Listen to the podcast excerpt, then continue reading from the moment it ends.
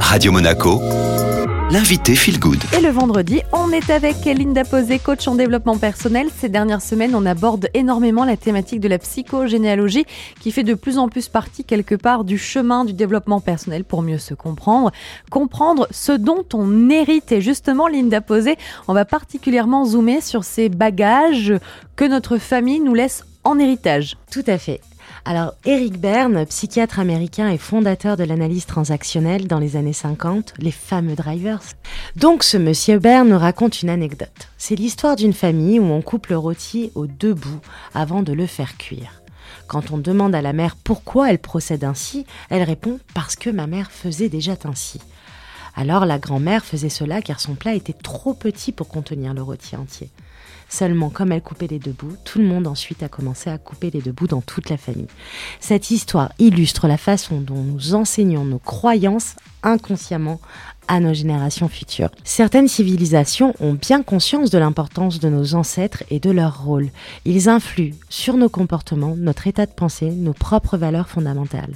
Cet héritage souterrain nous induit dans des événements de vie et ou comportements irrationnels, comme une phobie par exemple. Nos mémoires transgénérationnelles sont ces poids inconscients qui nous ont été transmis et que nous transmettons à notre tour à nos propres enfants. Nous n'avons pas simplement un héritage génétique, nous possédons aussi un héritage émotionnel et psychologique. Vous le dites, hein, Linda, dans certaines civilisations, euh, tout ce qui est euh, héritage familial, tout ce qui se transmet est déjà bien connu. Peut-être qu'en Occident, ça prend un peu plus de temps, mais euh, c'est quand même déjà pas mal d'actualité. Est-ce que finalement, on peut se débarrasser de tous ces bagages, de toutes ces croyances? Est-ce qu'on peut tout éradiquer si on passe notamment par la psychogénéalogie ou c'est pas possible, il va falloir quand même conserver certains bagages? Eh bien, je dirais que ce serait très ambitieux de pouvoir dire cela, car il faudrait connaître l'ensemble de toutes les histoires de vie de chacun des membres de sa famille. Et pour libérer tout ça, c'est, il faut savoir vraiment toute l'histoire de sa grand-mère, par exemple. Donc, euh, il y a vraiment une pudeur aussi à travers sa propre histoire. Donc, c'est quand même assez compliqué de tout libérer. Toutefois, Tant que nos mémoires ne sont pas conscientisées, traversées et guéries, alors elles se répéteront de génération en génération. Donc choisir de guérir ses blessures passées, c'est proposer à ces générations futures de ne pas avoir besoin de les porter.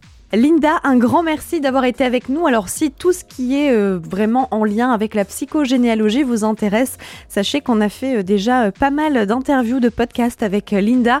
Vous pouvez d'ailleurs tous les retrouver sur Spotify, Deezer, Apple Podcast ou encore au chat en tapant tout simplement Radio Monaco Feel Good et vous avez également les articles complets comme toujours sur le site internet radio-monaco.com. Allez, c'est le retour de la musique. Belle matinée.